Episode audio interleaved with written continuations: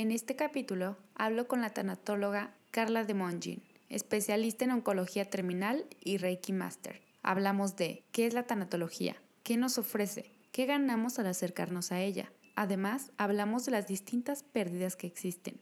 Espero que lo disfrutes. ¿Cuántas veces ponemos un café de pretexto para hablar de todo eso que nos inquieta, nos interesa y queremos expresar? Cuando hablamos logramos conectar, comunicar y empatizar y muchas veces con esto tener mayor claridad en el por qué y para qué de las cosas. Gracias por estar aquí. Comenzamos. Hola, hola, ¿qué tal? ¿Cómo estás? Excelente lunes. Hoy estoy muy contenta porque me voy a tomar un café con la tanatóloga Carla de Mongin. Ella es especialista en oncología terminal, además trabaja distintos temas que tienen que ver con duelos, con pérdidas, incluidas las pérdidas también relacionadas con animales de compañía. Y bueno, Carla, muchas gracias por aceptar este café a la distancia. Me interesa en este tema porque las pérdidas, los duelos, los cambios son cotidianos en nuestra vida y siempre lo vemos como algo negativo, como un pesar, como algo que tiene que ser mucho sufrimiento. Pensamos que la tanatología tiene que ver solo con muerte y creo que, pues bueno, antes de, haber concretado lo del podcast, hablando contigo, me di cuenta de que conlleva muchísimas más cosas. Entonces, me encanta que estés aquí para que nos ayudes a, a entender realmente qué es la tanatología y cómo puede ayudarnos a mejorar nuestra vida. Muchas gracias, muchas gracias, Tocaya. La verdad es que la invitación para mí también me da muchísimo gusto, sobre todo en estos tiempos en los que necesitamos mayor apoyo, cariño, sonrisas, y este, este café de pretexto me, me, gustó muchísimo y sobre todo porque me apasiona mucho lo que hago, me gusta llegar a diferentes personas. Fíjate que el concepto de tanatología es em, muchas veces confundido, como lo dices tú, y muchas de las personas piensan que tanatología tiene que ver solo con muerte, solo con pérdida y solo con duelo.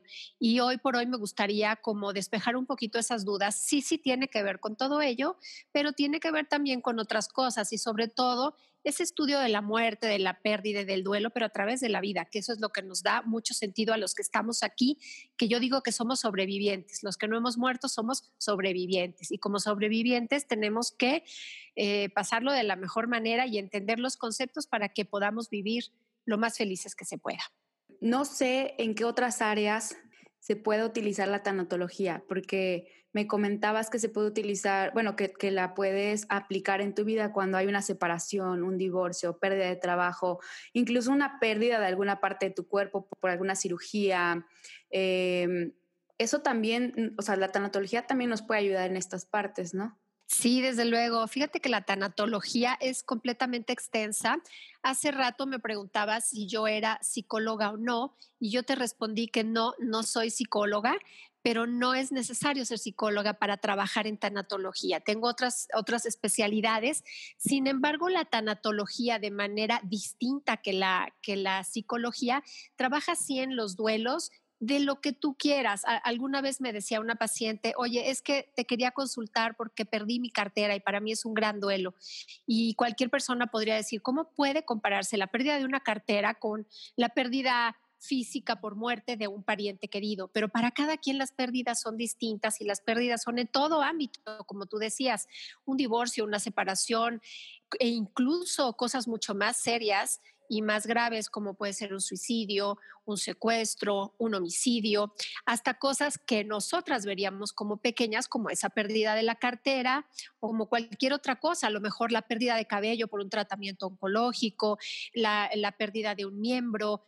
Eh, y, fíjate que es muy interesante el, el concepto de no todo se pierde en negativo, sino hay también algo que se puede, digamos, perder en positivo. Por ejemplo, a lo mejor una persona que se embaraza y su embarazo es perfecto, es positivo, va a dar a luz muy bien, está muy sana y todo, pero también lo trabajamos en tanatología porque el embarazo implica un cambio en la forma de vida de las personas. Entonces tienes que readaptarte al nuevo concepto, a que te crezca el vientre, a cambios orgánicos, cambios hormonales, la vida te va a, modificar todo. Entonces también se, se trabaja en tanatología, aunque sea un, un concepto alegre, feliz. O por ejemplo, alguna familia o alguna persona que cambia de residencia de un país a otro, es, eh, a lo mejor va por un trabajo mejor, va a cambiarse a una residencia mucho más bonita, tiene más oportunidades, pero sin embargo también se trabaja en tanatología esta parte de la modificación de la vida, el cambio mismo de, de lugar, de idioma, etcétera. Entonces eso es lo que quiero como dejar muy presente, que la tanatología no solo trabaja la muerte física, sino cualquier tipo de pérdida y de duelo que implique un cambio y una modificación en la vida. Y por supuesto también, como lo habíamos platicado tú y yo, la pérdida de un animal de compañía, que a veces es devastador para cualquiera de nosotros. ¿no? no lo quiero dejar de incluir, porque antes que tanatóloga me, declaro animalista de corazón, entonces creo que ese concepto pues también quisiera como adecuarlo e incluirlo en esta charla. Oye, entonces el procedimiento que utilizas se puede aplicar de igual manera a todos los duelos y las pérdidas o si sí hay alguna diferencia? Hay toda la diferencia debido a que si tú perdiste tu cartera, vamos a seguir con ese ejemplo como para no perder esa, esa distancia, si tú perdiste tu cartera o si hubo un homicidio en tu familia y tú vienes a terapia, yo no puedo trabajar contigo de la misma manera. No porque uno sea menos importante que el otro. Para ti, la pérdida de cartera es lo más grave que pudo haberte pasado, porque tú no estás pasando por el otro. Tú puedes decir, qué barbaridad, pobre persona, qué mal, qué mal que, a lo mejor secuestraron a su familiar eh, eh, y perdió la vida, ¿no? Pero, y yo nada más perdí mi cartera, pero como eso es lo que te está pasando a ti, eso es tu propio duelo y es el más grande que hay porque es el tuyo. Entonces yo trabajo con cada persona distinta. Además, eh, la terapia, por lo menos la mía, es muy, muy personalizada debido a que no todos somos iguales. Aunque dos personas tuvieran, digamos, el mismo caso, a lo mejor eh, murió su padre, las dos personas murió el padre la semana pasada, pero cada persona es distinta, murió en, diferentes condiciones. La, relación que había, el, vínculo que había con tu padre en cada una ha sido distinto. Entonces, cada persona debe de ser tratada de una manera distinta. Cada duelo es distinto y no existe una técnica como tal, este, como de libro, para trabajarla con cada persona. Eso te lo da la experiencia y te, te lo da la vivencia con, con las personas, con la gente en el momento en el que conoces a la persona o que estás trabajando con la persona, te das cuenta expresamente cuál es su necesidad, porque a lo mejor tú rompiste una relación y yo rompí una relación, pero somos completamente distintas, fue una situación distinta y entonces, como te decía hace rato, tengo que trabajarlo de una manera diferente y tengo que encontrar caminos para llegar a tus propias respuestas de una manera muy para ti.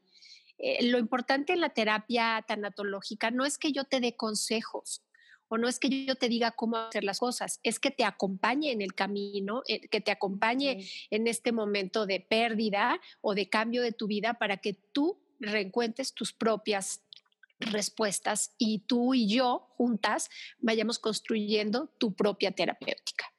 Ok. Oye, y además de la terapia, ¿cómo podemos aplicar esto a nuestra vida? ¿Cuál es el nuevo pensamiento que podemos adoptar? Mira, un pensamiento que a mí me gusta mucho y que es para todos, seamos terapeutas, tanatólogos, psicólogos o, no, eh, creo que la tanatología no debe ser vista solamente a través de la muerte. A mí me gusta ver la tanatología, sí, para ayudarte a comprender y ayudarme a mí también como terapeuta a comprender mi propia muerte y la muerte de los demás como tal, pero a través de la vida, viviendo, aprendiendo a vivir, entendiendo la riqueza de estar vivo es como también aprendemos cómo despedirnos de este proceso, porque un proceso es la llegada, si te has dado cuenta, bueno, la llegada de cualquier ser humano, pues es como muy feliz y hacemos fiesta y felicitaciones y vamos al hospital y regalos. Y la muerte es como muy distinta, es como lúgubre, es aparentemente vista de una manera opuesta, pero en realidad es lo mismo. Es, un cambio, es una transformación, es una, es una bienvenida y una despedida, y las dos tienen bienvenida y despedida a diferentes lugares, ¿no? Según la creencia de cada quien. Pero entonces esa sería como el pensamiento de enseñanza que me gustaría transmitir. La tanatología no solo ve la muerte, sino estudia la muerte a través de la propia vida.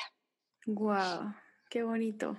Eh, también me gustaría que nos explicaras sobre el Reiki. Claro, fíjate que yo creo que todo lo que hacemos en la vida y a todo lo que nos dedicamos las diferentes personas tiene mucho que ver, todo está junto, ¿no? Así como nosotros estamos unidos, ya lo estamos viendo por esta situación de contingencia sanitaria, todos estamos unidos, lo que está pasando en México también está ocurriendo en Francia y a todos nos está pasando por igual.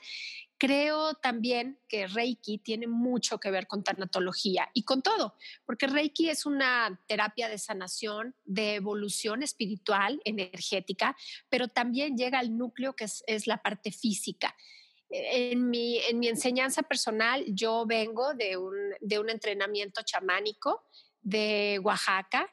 A mí me enseñó un chamán en Oaxaca, en la Sierra Mazateca, de donde era María Sabina, que fue una de las brujas más conocidas, sanadoras y, y curanderas en, en, nuestro país. Eh, entonces, bueno, pues tengo el honor de que mi maestro me llevara para allá y tuviera yo diferentes enseñanzas prácticas, emocionales y energéticas. Y es una terapéutica que ayuda muchísimo a restaurar la energía, a reactivar los centros energéticos de poder que le llamamos chakras y sobre todo trabaja también con esa parte emocional, intelectual, dando como una alineación que en, por ejemplo, en mis terapias personalmente me gusta combinar eh, lo que es Reiki con tanatología, porque entonces en, en, tanatología a lo mejor trabajamos desde la parte muy intelectual, muy, muy pensada, muy construida, y en la parte de Reiki permitimos que ese centro espiritual y energético se reacomode, se realinee, y eso nos ayuda muchísimo para la buena evolución de la terapia, aunque yo siempre respeto la creencia de las personas. Si yo veo que es una persona de alguna religión, que pudiera contraponerse con, con, estas sesiones de Reiki o que no le gusta, no toco el tema y por supuesto respetamos y me aboco solo a, solo a tanatología, pero es una herramienta muy, muy buena que me ayuda mucho a complementar. Y para las personas que no saben mucho sobre el Reiki, ¿qué es exactamente? El Reiki es esa terapia de sanación, como te decía, energética, física, mental, eh, en la cual eh, construimos de, nosotros hacemos una, mm, eh, somos un canal, nos convertimos en un canal propio en el cual tomamos la energía universal, la, energía cósmica, pero también la energía terrenal. No importa lo que, si, si crees en Dios o si no, si crees en una energía superior o si no, pero finalmente todos creemos en que hay una energía, una energía básica que todo lo construye, todo lo transforma y, también a veces todo lo destruye, nosotros tomamos esa energía y usamos nuestras manos como un canal, un canal de transmisión energética del cual nosotros no somos el sanador como tal, no somos el que cura al paciente, sino somos solo ese canal que por ser físicos nosotros podemos tomar la energía con las manos y traspasarla al cuerpo físico del paciente y también a los demás cuerpos, al energético, al mental, al espiritual. Hacemos ciertos ajustes energéticos, eso te lo va dando pues como la sensibilidad y sobre todo vamos desarrollando de forma personal las habilidades que cada uno tenemos, los dones que cada uno despertamos y eso es, e, eso es lo, que, lo que llevamos esa, esa energía universal hacia los diferentes cuerpos del paciente para lograr sanaciones en conciencia. En conciencia, o sea que se puede aplicar a todo tipo de padecimientos, ¿no? Se puede aplicar a todo tipo de padecimientos, a todo tipo de personas, porque hay gente que me dice, yo no estoy enferma, pero quiero ir a sanación Reiki. Claro, no estamos enfermos físicamente de algo, quizá, pero tenemos muchos bloqueos energéticos, tenemos situaciones de vida no resueltas, ciclos no cerrados, cosas no concluidas que a lo mejor tenemos en conciencia y a lo mejor no, a lo mejor están en el inconsciente volando y nos están provocando algún disturbio en este presente emocional, podríamos decir, y Reiki es completamente inteligente, aunque el terapeuta no sepa qué, debe trabajar con el paciente, porque ni el propio paciente lo puede comunicar, Reiki siempre llega donde necesita, por eso es una inteligencia, es una, es, eh, una expresión terapéutica de inteligencia. Y también eh, va abocado no solo a los humanos, sino también a los animales, a las plantas e incluso a, cualquier, por ejemplo, a cualquier alimento, si quieres darle carga de poder para que alimente más, para que llegue bien a tu organismo. Puedes dar Reiki incluso a distancia cuando la persona o el ser no está presente. Puedes, ahí sí hay una técnica especial para poder enviar sanación eh, a distancia, aun cuando la persona quizá ya trascendió de este plano. Es muy interesante. Wow. No, y aparte también muy interesante esto que dices que a veces tú piensas que estás excelente, ¿no? Y todo, pero igual y el problema no es tuyo, sino puede ser que sea de alguien de tu familia de generaciones muchísimo más atrás, pues igual son como cadenas que traes ahí eh, sujetas, ¿no? Y qué interesante, de verdad. Sí, eso que dices es bien importante, eso no, lo, omití, pero eso es bien importante. La genética espiritual o la genética física que hemos heredado después de, de nuestros ancestros, o incluso ahora yo trabajo con la genética que nosotros podemos llevar hacia otros. Los que tienen hijos, yo no tengo hijos, pero a lo mejor los que tienen hijos pueden programar esa genética para después transportarla a esos seres o incluso a los que vendrán después de nosotros, eh, incluyendo los sobrinos o las generaciones, aunque no sean consanguíneas, eh, eh, podemos ir dejando un rastro, una huella de sanación y puedes, eh, como tú dices, romper cadenas. Yo tengo a lo mejor familias de mujeres que han sido violadas, por poner un ejemplo, la abuela, la madre, la tía. Y, y, entonces pedimos que ese momento de sanación se concluya con esa persona, que esa persona que va a recibir esa sanación para romper la cadena de dolor de esa situación, se transporte a todas las mujeres que, de su familia que sembraron esta semilla y que dejaron esta información y entonces intentamos romper esa cadena de sufrimiento. Es, es algo muy profundo que mucha gente no cree hasta que lo vive y no es magia, es realmente una situación química, energética, física y bueno, usando los dones que a lo mejor no se ven a simple vista, pero que son muy visibles en otros ámbitos. Sí, también muy interesante esto que dices que incluso si la persona ya no está en este mundo, digamos, como en esta realidad que nosotros estamos, se puede seguir trabajando, ¿no? Incluso después de la muerte de esta persona lo puedes, lo puedes liberar o te puedes liberar de todo eso que piensas que ya se fue porque ya no lo ves o porque ya no está. Sí, decididamente e, e, eso que propones es muy, muy cierto y es bien interesante porque a veces pensaríamos cómo, cómo poder trabajar a lo mejor un duelo, un sentimiento de culpa, de frustración, de una necesidad de comunicar algo a la persona que ya no está físicamente, que no tuviste el tiempo de despedirte, que no sabes si está bien o no. Eh, muchas cosas que en, un duelo principiante, pues pueden aquejarte muy fuerte y en, en tanatología lo podemos trabajar de forma mental, de forma de ideas, pero energéticamente también. También podemos trabajar a la persona que ya trascendió, pero también a la persona presente. Es, es muy interesante y es, bueno, apasionante, a mí me encanta. Sí, porque igual creo que lo comentamos, ¿no? Donde están estas situaciones en las que la muerte es inesperada o cualquier tipo de pérdida inesperada. O sea, hay situaciones en las que, pues bueno, sabes que la persona ya estaba muy mal eh, de salud, ya estaba padeciendo cosas muy fuertes, ya su calidad de vida iba en decadencia, pero hay muertes que realmente jamás las esperas. O sea, por más que tenemos conciencia de que estamos aquí vivos y que en algún momento todos nos vamos a ir porque somos humanos, sí hay este, o sea, este tipo de muerte inesperada, ¿cómo se podría empezar a trabajar con la tanatología? Porque pues hay muchísimos casos, ¿no? Y sobre todo igual con esto del coronavirus, que de repente todos estamos sanos se van personas que no esperabas. Sí, sí, sí, desde luego. Mira, yo quiero decirte, Carla, que la muerte, de alguna manera, yo sé a lo que te refieres, pero de alguna manera la muerte siempre es inesperada, ¿no? Hay gente que me dice, cómo me preparo para la muerte de mi, de mi marido, la muerte de mi perrito, cómo me preparo para mi propia muerte. Bueno, podemos trabajarlo de alguna manera, pero ¿preparados? ¿Quién estamos preparados, no? Incluso con terapia y sin terapia, ¿quién está preparado para morir? Y no estamos preparados precisamente porque nunca hemos muerto. Yo siempre pienso eso. Como no hemos muerto, no sabemos a qué vamos, a dónde vamos, qué va a pasar, qué vamos a sentir. Es evidente que todos tenemos dudas, miedo, temor, e incertidumbre. Y entonces eso nos habla de que no estamos preparados. Algunos podrán estar un poquito más preparados con alguna, con la terapia, con la conciencia, con el amor, porque la terapia de tanatología también debe ser muy amorosa, muy comprensiva, muy humana, muy de acompañamiento. Y entonces a lo mejor estarás un poco más listo para aún dentro de la incertidumbre irte cuando sea que tengas que irte.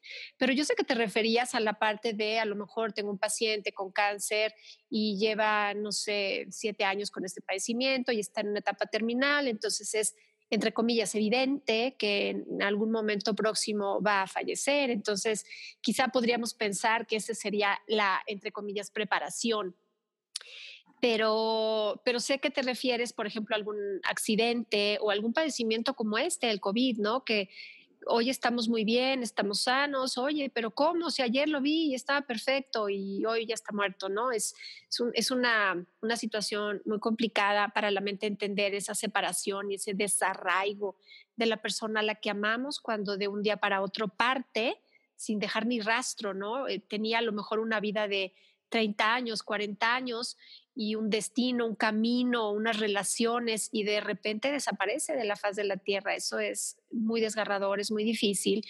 Y bueno, pues ahí se trabaja de una manera completamente distinta, quizá para la persona que tenía cáncer terminal, quizá, quizá para otro tipo de padecimientos. El tratamiento, el acercamiento es completamente distinto, ¿no? No porque uno sea, mm, volvemos a lo mismo, mayor o menor, porque eh, eh, no importa si mucha gente me dice es que, bueno, la abuelita ya tenía 90 años, ya estaba grande, ya vivió, pues ya murió, ya, este, confórmate no, pero era tu abuelita y era, era el centro de tu mundo y era tu pilar en la vida. A mí, ¿qué me importa? que a lo mejor murió alguien de un accidente, alguien que yo ni conozco. Yo estoy sufriendo por mi abuelita, aunque tuviera 100 años. Entonces volvemos a, este concepto de tu duelo es el, tuyo y es el peor, porque es el que estás sintiendo tú. Pero sí, la muerte inesperada se trabaja de maneras distintas. para para entender, resolver el no me pude despedir, el por qué pasó así, la típica pregunta de por qué a él, por qué a mí, por qué ahora cuando están las cosas tan difíciles, por qué cuando todo estaba tan bien ahora tiene que pasar esto, ¿no? Esas preguntas que no nos podemos quizá responder solos tan de, tan de forma natural, las trabajamos en tanatología. Sí, incluso mucha culpa, ¿no? Como de hubiera hecho esto, lo pude haber evitado, Exacto. Em, no sé, sí, sí lo, lo he escuchado muy de cerca, o sea, como mucho. Algún, alguna pérdida siempre viene como que a desatar culpa en, en las siempre. Te voy a decir, casi inevitablemente, aunque no sea una muerte repentina, generalmente hay, hay, hay, sentimiento de culpa. ¿Por qué no la llevé al hospital antes? ¿Por qué si vi que tenía esta situación respiratoria no creí que era tan grave? ¿Por qué, aunque tenía cáncer y estaba terminal, a lo mejor no llegué antes del banco, ¿no? Para, para sostener su mano y despedirme. Siempre como que la mente se, se enraiza a ese sentimiento de tengo que tener la culpa de algo, porque ya se murió y, hubiéramos podido hacer algo para que no estuviera eh, muerto, ¿no? Entonces eso es como, siempre va a haber, pero también siempre va a haber la enseñanza de que a veces las cosas son como son, a veces así toca, y no puedes tener la culpa, aunque, aunque pienses que la pudieras haber tenido, hiciste lo que pudiste cuando pudiste con las herramientas que tenías. Claro, y esto incluso también enfocado en la pérdida también de, de algún órgano, porque lo, lo, viví muy cerca con una persona sí. que ella piensa que le aplicaron negligencia, entonces se siente como culpable con ella misma, o sea, se siente como que se falló, por no haber como buscado otras alternativas, porque le, le, quitaron como la matriz completa, porque le habían dicho que tenía cáncer. Al final no era eso y pues se quedó como con todo esta, este enojo, ¿no? Como de no haber buscado otra opción y al final pues haberse quedado sin, sin su matriz. Sí, fíjate que eh, hoy día he visto muchas operaciones, sobre todo de matriz, la famosa histerectomía, y, mucha gente se siente culpable porque me dicen, es que hoy ya no es necesario quitar la matriz y es mucho mejor un tratamiento y es mucho mejor otras alternativas y por qué tenerla que retirar los doctores. Y Mm, yo eh, creo, lo que siempre les digo es, bueno, la matriz a lo mejor sí es un centro, es un centro de poder, es el centro que te recuerda que podrías, que, eres eh, un ser reproductivo, que, puedes dar la vida y muchas cosas así.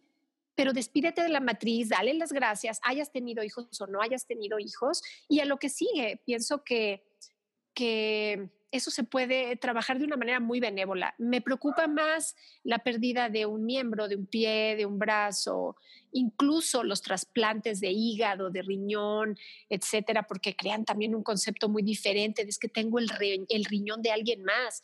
¿Y qué tal que entonces ya tengo las células y la creencia biológica y mental de alguien más, ¿no? Eso se trabaja también diferente, como son, ninguno es menor, para cada quien, volvemos a decir lo mismo, su duelo es el, peor, pero finalmente la, pérdida de, la matriz se trabaja, se trabaja desde la idea, no desde el órgano porque el órgano ya dejó ya dejó de servir. Y finalmente, si te equivocaste o no, pues tú no eras médico o finalmente esa persona no era médico, no tenía los conocimientos totales y completos y aunque investigues y, y preguntes a más doctores y hagas toda una investigación exhaustiva, no eres médico y no eres especialista, ginecólogo y entonces no puedes tener como todos los conceptos claros. Y si un médico en el que tú confías te dice que hay que retirar esa parte, ese órgano, pues hay que retirarlo y tendrá también sus, sus razones. Y si no era y si se equivocó y fue una negligencia médica, sí, sí sucede porque pues los médicos son humanos y a veces se equivocan. Y sé que eso podría llevar una, una situación de que a lo mejor ya no tuviste hijos y ya será la imposibilidad para ser mamá, o a lo mejor tuviste pero querías tener otro y ya no se podrá, o a lo mejor pensarás que ahí pues termina una etapa muy importante en tu vida. Sí, pero también pienso que así tenía que ser. Así correspondía por algo que no conocíamos, que en ese momento de forma lúcida no entendemos, pero todo estaba hecho para que fuera así y como, como, tal, tal y cual como, como sucedió. Entonces, la parte es trabajar la aceptación de las cosas como son, que no podemos cambiar. Totalmente. Sí, muy cierto, ¿no? Creo que nos ayuda bastante esto de entender que así tenía que pasar pues a relajarnos, ¿no? Como a aceptar sobre todo, que creo que también tiene que ver mucho con, aceptar. Y sé que aparte de todos estos temas, también trabajas temas de ansiedad, de depresión, incluso temas de reorganizar la vida, de volver a empezar. Me gustaría que me hablaras un poquito más de estas últimas. Claro que sí, es correcto. Eh, fíjate que sí, tengo una especialidad también precisamente en ansiedad, depresión, ataque de pánico, ansiedad generalizada esto que dices de reorganizar la vida y esto que dices también de volver a empezar, ¿no? Finalmente, mm, todo tiene, como decimos, todo tiene un porqué y a veces en el momento no lo comprendemos, no entendemos por qué me sucedió esto, por qué perdí esto, por qué me pasó así, si yo estaba haciendo todo lo correcto, ¿no? En mi caso, como terapeuta, como especialista en, situaciones emocionales, hace dos años tuve un episodio muy, muy fuerte de ataques de pánico, de ansiedad, de muy, muy duro. Fue una situación muy, muy pues muy devastadora para mí, sobre todo desde la parte mental, porque entender que siendo terapeuta también yo podía enfermar de eso que les aqueja a mis pacientes. Y entonces ahora, ¿quién me va a ayudar a mí? ¿No? Si yo era la que conocía el tema, si yo era la que sabía cómo y tenía las herramientas y mira cómo estoy, no me podía ni mover, literal, estuve un mes incapacitada, no, no me permitieron dar terapias ni trabajar, ni podía. Eh, bajé mucho de peso, fue una situación muy, muy complicada. Pero gracias a eso entendí que había pasado una situación así para romper con mi propio ego, porque no importa que yo sea terapeuta, también soy humana y soy mujer y a lo mejor también estoy pasando por una situación hormonal, yo tengo 50 años, entonces también puedo estar pasando por una situación hormonal de premenopausia en la cual pues ya también mi organismo está cambiando y, tengo que adecuar esos cambios a mi vida, ¿no? Y, y además, pues el trabajar con pacientes terminales y pacientes que siempre tienen problemas, tristezas y dolor es duro, es difícil, es, es complicado canalizarlo. Es mi pasión y me fascina, pero pues también hay un concepto que se llama burnout, que tiene que ver con el ya se quema tu mente, todos los psicólogos, tanatólogos, médicos tenemos que tener también una, eh, una, una terapia, incluso psiquiátrica, psicológica y tanatológica, porque tenemos que canalizar esas energías, ¿no? Y eso fue lo que me pasó, me dio burnout, se me juntaron las hormonas, tenía muchas preocupaciones en ese momento en la vida y ¡pum! estalló. Entonces, eh, después de todo este mes y de todo este tiempo de, rehabilitación y, de entender que pues no todo lo puedo, no todo lo sé y también a veces me enfermo, me pongo mal y necesito ayuda, eh, encontré el sentido, porque lo importante de tanatología es unir también con esta parte de la logotomía, eh, e, en la cual entiendes, digo de la logoterapia, perdóname, en la cual entiendes que no solo es eh, sobrepasar las dificultades y comprender los duelos y por qué pasó, sino ahora encontrarle un sentido a la vida. ¿Por qué pasó? No lo sé, pero a lo mejor encontrarle un para qué pasó. Y el para qué me pasó a mí esa situación fue para poderme especializar en, ansiedad, en depresión, en ataques de pánico, en ansiedad generalizada, en reconstrucción de la vida personal en el presente. Y entonces me pasó para vivirlo, sentirlo y poderlo trabajar con las personas a las que les pase algo, algo similar, ¿no? Entonces, por eso dentro de la tanatología, claro que puedes trabajar eso, pero me especialicé eh, eh, para que pudiera ser como más directo en estos momentos en donde hay tanta desesperanza, tanta ansiedad, en donde la gente queremos hacerlo todo rápido, deprisa, siempre nos sentimos insatisfechos de cómo hacemos las cosas.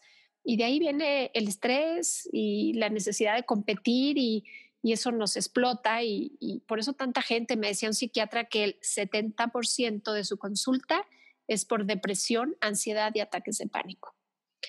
Y bueno, ¿qué hacer con eso? ¿Cómo trabajarlo en el momento de la crisis? Pero después, ¿cómo obtener una, no solo una solución, sino un motivo para continuar a pesar de eso?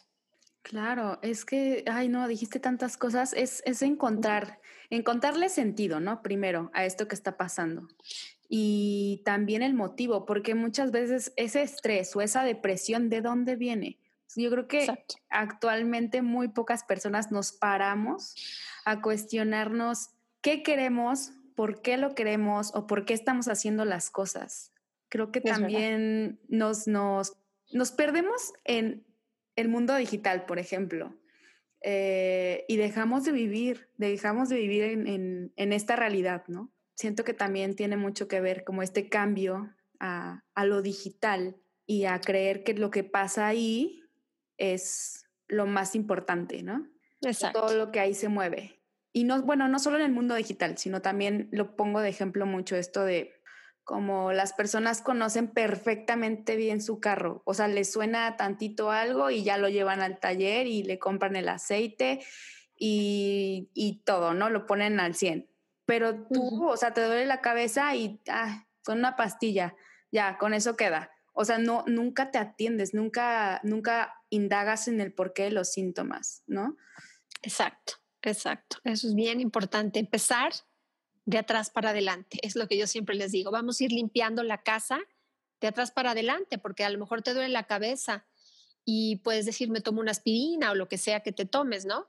Y ya se bajó el dolor. Pero ¿por qué, por, qué, ¿por qué vino ese dolor? ¿no? Como tú lo dices, vino por una situación de indigestión o por algo hormonal o por algo eh, meramente eh, de estrés, etcétera. Hay que indagar, ¿no? Y muchas veces ahí es a donde, a donde nos vamos con la terapia tanatológica, tratar de, de encontrar la semilla que se sembró y que ahora floreció de una manera que no ha sido agradable, ¿no? Totalmente. Bueno, yo cuando me puse a, buscar a alguien justamente así como tú, que, que integrara todo, todo esto, me dijeron que trabajabas pues con los animales de compañía y es que eh, de repente pues sí, ¿no? A las personas se les puede hacer un poco eh, ridículo, como que pues, no sé, llores o te pongas sentimental porque pues tu, tu perrito de hace unos años pues ya no está, ¿no? Y me gustaría que, me hablaras también de eso.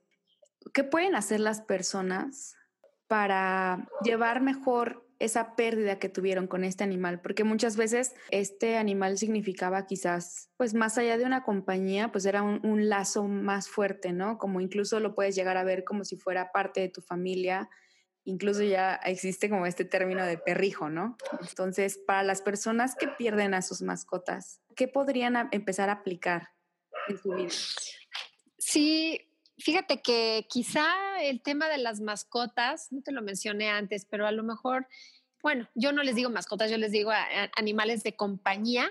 Sé que, sé que mucha gente les dice mascotas por, por, un término, pero, y tampoco les digo perrijos ni gatijos, eh, porque yo siempre les digo a mis pacientes, amo a los animales, ¿no? Yo, yo soy muy gatuna, tengo, tengo dos perritas y varios gatos, pero nunca serán mis hijos porque de mi, de mi matriz no nacieron, ¿no? Entonces, este, yo pienso, mi, forma muy, muy particular de ver las cosas es que son nuestros compañeros en esta vida. Yo más bien les digo que son mis hermanos y que son mis hermanos sabios, porque ellos sin tener esa conciencia y ese raciocinio y esa, y esa palabra, esa voz, son mejores que nosotros en muchísimas cosas, los animales, ¿no? Entienden, saben, están preparados para muchas cosas, incluso para la muerte, que nosotros no. Pero yo por eso les digo, animales de compañía, porque son parte de nuestra familia, son parte de nuestro clan. Y sí, evidentemente los animales llegan a formar estos lazos, estos vínculos que muchas veces son más fuertes que con otros humanos. Fíjate que a mí me ha pasado que a veces siento mucho más vínculo con alguno de mis gatos o con todos mis gatos, la necesidad de estar más con ellos que con una persona. Y eso, bueno, ya tendría que, eh, que, que estudiarme un psicólogo quizá, ¿no? Pero finalmente sí, esos lazos de tanto amor, de tanto cariño, de compañía, pues generan la, profunda tristeza cuando los animales se tienen que ir, los tenemos que dormir por algún padecimiento doloroso o sucede alguna situación, como tú decías, inesperada y perdemos al animal, ya sea físicamente o a lo mejor se salió de la casa y lo perdimos porque ya no, no regresó y muchas situaciones, hay muchas situaciones que involucran a los animales de compañía. Y bueno, ahí yo empecé esta, e, e, este camino de tanatología pensando en los animales, precisamente porque yo siempre he sufrido mucho, no solo por la pérdida de mis animales, sino por pensar en que el mundo es muy poco compasivo en general con los, con los, con los otros seres que no son humanos. Los humanos nos hemos vuelto muy egoístas, muy, muy eh, particularmente yoístas, ¿no? Si no es yo, si no es mi familia, mi clan cercano, lo demás no me importa y los animales mucho menos, ¿no? Yo he visto cómo hay gente que pasa en la calle al lado de un animal que está sufriendo con hambre, con frío y ni lo ven, ¿no? ¿Para qué verlo? Está, está feo, no veas eso, ¿no? Tú pasaste, tú puedes ayudarlo, tú puedes hacer la diferencia y es mucho más fácil que una persona haga algo por un perro o por un gato que en necesidad, que una persona vea por todos, ¿no? A veces me llama todo el mundo, oye un perro perdido, oye un perro herido, oye un perro no sé qué, ayúdame, ayúdame, ayúdame. Yo no puedo ayudar a todos. Desafortunadamente, ni cuento con esa cantidad de dinero, ni con la fuerza emocional que se necesita para rescatar, ni con todos los recursos. Entonces siempre les digo, uno y una. Una persona rescata un animal, imagínate cuántos podríamos rescatar y, la inversión que harías para esterilizarlo, curarlo, lo que sea que tengas que hacer, darlo en adopción, lo que fuera, eh, la inversión que tienes que hacer es mucho menor. Así yo rescato a 10 animales. No voy a poder y un día me voy a, me voy a, me voy a pirar de este mundo y no voy a poder, ¿no? Entonces, eh, eh, es el, trabajo con los animales, sí, como tú lo dices, mucha gente nos, nos llama, ah, pues que estás loca, ah, pues es que como no, tu, no tuviste hijos y entonces tus animales son tus hijos. No, yo no tuve hijos porque no quise tener hijos. Y desde que era niña, los animales han sido mis compañeros. Entonces, no es en mi caso llenar un hueco con, con los animales, ¿no? En mi caso siempre ha sido así. Y creo que eh, el duelo se percibe de manera muy profunda. A mí me hubiera encantado en los tiempos en los que yo tuve que dormir algún animal ya muy, muy grande, muy enfermo, me hubiera encantado tener a algún terapeuta que me acompañara y que me dijera, te entiendo perfecto, te entiendo perfecto y lo que hiciste estuvo correcto y así tenía que ser y de alguna manera ese sentimiento de culpa que siempre tenemos cuando tenemos que eutanasiar algún animal, siempre nos va a acompañar me hubiera encantado. Entonces yo al principio de, este camino decía, yo me voy a especializar en, personas que pierden a sus animales. Pero no funcionó porque en este país la gente no tiene esa conciencia dicen, bueno, ya el perrito, compra otro. No, ¿cómo compra otro? E, ese perrito era el que, el que, el que creó el vínculo y además los animales no se compran, ¿no? Entonces, como que era toda una, toda una conciencia que yo quería crear en los demás y pues no me funcionó, no era momento, no era tiempo y me sentí defraudada tanto estudiar para eso y finalmente mm, llegó el camino que me tocaba, que fueron las personas en general y también personas que han perdido animales. Cuando se dan cuenta de que soy, soy este, muy, muy amante de los animales, pues también entienden que pueden trabajar conmigo esa parte. Creo que es, es un duelo que a veces elaboramos muy en silencio, muy se convierte más doloroso porque pues no lo comunicamos a los demás, ¿no? Muchas veces. Entonces, es una parte importante también. Sí, de trabajar. ¿Y qué es, qué es lo que ganamos nosotros cuando nos abrimos a, a la tanatología? Fíjate que yo siempre les digo a mis pacientes, que bueno, hemos muerto desde los principios de las historias, ¿no? Hemos muerto desde siempre porque es una condición natural de nacer y vivir y morir y lo hemos podido resolver. O sea, finalmente de una forma orgánica, de una forma intuitiva, hemos podido resolver los duelos que nos han aquejado desde toda la vida a todos los seres humanos desde que llegamos por primera vez a este plano. Sin embargo, la tanatología te ayuda muchísimo quizá a resolverlo en menor tiempo y de una forma más coherente, de una forma más sensata, de una forma más amorosa para ti, de una forma más compasiva personalmente, ¿no? Y además de que, pues un extraño, entre comillas, se convierte en un acompañante en ese camino para que no lo transcurras y no lo transites tan solo, tan sola, ¿no? Porque a veces los seres que nos rodean y que nos aman mucho, no saben cómo acompañarnos.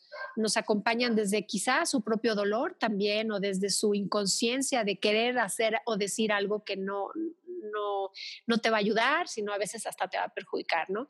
Y el tanatólogo con, pues, con la experiencia, con la enseñanza, con los conceptos, con la vivencia, pues se convierte en ese compañero incondicional en el cual te acompaña a transitar ese camino, pero permitiéndote que tú decidas hacia dónde quieres dirigirte. Ay, qué bonito. Creo que sí es, algo que deberíamos aplicar todos. Y no solo porque haya muerto alguien y nos esté doliendo terrible, sino porque creo que es algo que tiene mucho que enseñarnos y que nos va a hacer la vida quizás más bonita, ¿no? Creo que sí, menos, menos complicada, menos dura y te va, te va también a ayudar a, a entenderte por qué, por qué reaccionas o eres así y aceptarte como eres y a cambiar lo que se puede cambiar y aceptar lo que no se puede cambiar. ¿Y qué voy a hacer con eso? Que ya es inevitable, porque ya no lo puedo evitar, porque ya pasó. ¿Qué voy a hacer con eso? Y otra cosa que se me pasó decirte es que a lo mejor todo es muy bueno, cualquier terapéutica es muy buena, pero tanatología o a lo mejor otras terapias, digo, eh, psicología o a lo mejor otras, otras terapias de ese tipo, eh, se van un poquito más largas porque a lo mejor tienen que investigar y cuando eras niña y el padre y tu relación y tienen ciertas técnicas y está muy bien. De hecho, está muy bien. A veces hasta se, yo a mis, tengo pacientes que van con psiquiatra, psicólogo y conmigo. Eh, y la, la tanatología es más breve en general, no es que te quedes conmigo hasta que yo te dé de alta, porque ¿quién estamos dados de alta en la vida? Nadie. ¿No?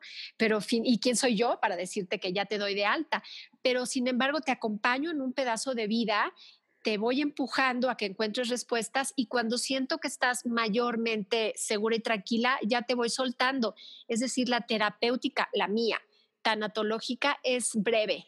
Es en, pocas sesiones, es breve. No me gusta tener a la gente que se acostumbre a que necesita de mí o de mi terapia, ni yo acostumbrarme a ellos. Y, en general hay, psicoterapias de diferentes corrientes que sí tienes que ir a lo mejor cada semana durante un año. Entonces, este, yo como soy un poquito hiperactiva, desesperadita, me gusta la terapia breve, me gusta que la gente use sus propios recursos y que no necesite tanto estar anclado a la terapia. Y ya luego a lo mejor nos vemos, no sé, cada mes, cada dos meses para refrescar conceptos, para hablar de lo que hace falta, pero no, no, no me gusta hacerlo muy largo, ¿no? Entiendo que hay unas, unas terapias que tienen que ser así, tienen su porqué y, está bien, ¿no? Sí, además, esto que mencionas igual, ¿no? Como que puede complementarse con, además del psicólogo o del terapeuta, pues también con el tanatólogo o la tanatóloga. Entonces está increíble. Creo que al final sí. te hace un equipo bastante fuerte. Exactamente, es lo que yo siempre digo, porque en general estamos juntos varios, ¿no? Tenemos contacto y a lo mejor hay algo que yo no puedo manejar. Yo, por ejemplo, también trabajo mucho cuando la gente empieza a tomar medicamentos, que, que le digo, oye, estás deprimida, tienes una depresión, esto, te pido que vayas a, un psiquiatra y entonces el psiquiatra trabaja la parte clínica, lo diagnostica porque esa es su especialidad, lo medica, le modula el medicamento y conmigo a lo mejor trabaja, ay, me estoy sintiendo muy mal con el medicamento, ¿cómo, ¿qué está pasando? Y entonces estudiamos juntos, mira el medicamento así, si te está pasando bien. Entonces, o a lo mejor el psiquiatra me dice, oye, este caso tiene que ver con esto, yo no lo puedo manejar, apóyame, manéjalo tú o lo manejamos juntos. O con el psicólogo, por ejemplo, ayer me hablaba una paciente y me, me hablaba de una chiquita de 8 años yo no tengo especialidad en niños, por ejemplo, entonces la transferimos con una psicóloga, paidóloga, especialista. Es decir, como tú lo dices, somos un equipo que lo que, lo que logramos hacer es que la persona esté, esté lo mejor posible, que reciba las herramientas lo mejor posible. Hay gente que a lo mejor me dice, yo no puedo pagar consultas de psiquiatría, entonces le buscamos una opción en, el DIF o en, alguna instancia en donde pueda encontrar eh, consultas gratuitas de, psiquiatría, que lo puedan medicar, etcétera. lo importante no es, no es mi terapia, sino es que la persona reciba lo, lo, mejor que para lo que necesita. Hay gente que no no necesariamente necesita mi terapia y, mejor la recomiendo con alguien más y, viceversa. Hay médicos que me recomiendan a mí porque dicen, bueno, pues yo estoy trabajando porque esta persona eh, eh, tiene diabetes, pero además se me complicó con la depresión y la quiero mandar contigo. Entonces, es, sí, son, somos, somos disciplinas muy hermanas, ¿no? Totalmente. Y aparte, qué bueno que, que lo trabajes así, porque de repente he escuchado mucho sobre estos casos, ¿no? Donde vas con el psicólogo o con el psiquiatra y te medica, ¿no? Porque te ve muy deprimido.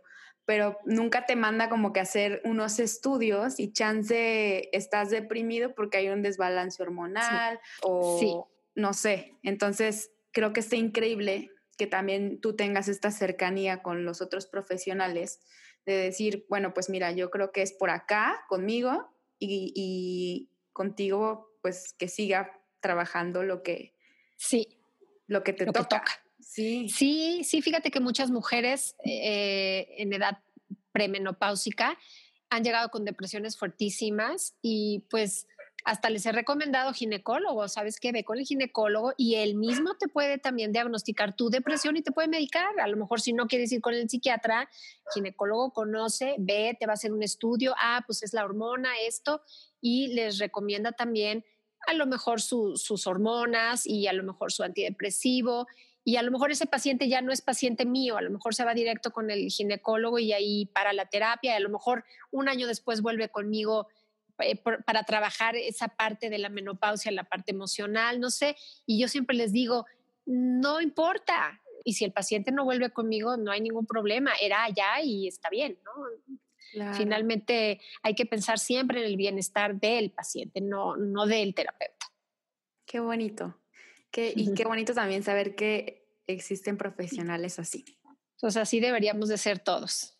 Totalmente. Ay, Carla, pues se nos acabó el tiempo para este primer podcast. Espero que próximamente pueda tenerte de vuelta aquí ya hablando eh, sobre un tema distinto, pero igual que tenga que ver con la tanatología. Y muchas gracias. por la enseñanza que nos dejas. Yo creo que a alguien algo le va a mover esta, esta charla y va a encontrar quizás lo que necesitaba para dar ese paso de buscar alguna ayuda o buscar eh, dentro de sí misma, dentro de sí mismo. La cosa es que le mueva algo que la haga mejorar o que lo haga mejorar. Entonces, Qué bonito contar contigo. Muchas gracias. Yo encantada. Dicen que lo que uno sabe, lo que uno aprende, lo que uno entiende, no sirve de nada si no lo compartes. Entonces hay que, hay que compartirlo para que, para que entre todos podamos construir nuevos conceptos, porque además estamos en una nueva era, todo ha cambiado. necesitamos reconstruir conceptos, necesitamos reconstruir nuestro presente, porque si estamos aquí es porque hemos sobrevivido y entonces tenemos algo que hacer con esta vida. Totalmente. Pues muchísimas gracias por compartir. Gracias. Es una energía bien bonita. Ah, muchas gracias. y este, pues bueno, espero próximamente ya tenerte de vuelta y muchísimas gracias por todo. Muchas, muchas gracias. También a ti y a quien escuche que llegue el mensaje a quien lo necesita. Gracias por escuchar un café de pretexto. Si estás interesado o interesada en tomar algún tipo de terapia con Carla de Monjin, te dejo su contacto. Puedes mandar un WhatsApp al 55 38 96 47 23 o bien escribir al correo lotovioleta.hotmail.com. También te recuerdo que puedes apoyar al podcast dándole en seguir en Spotify. Gracias por escuchar. Hasta el próximo lunes.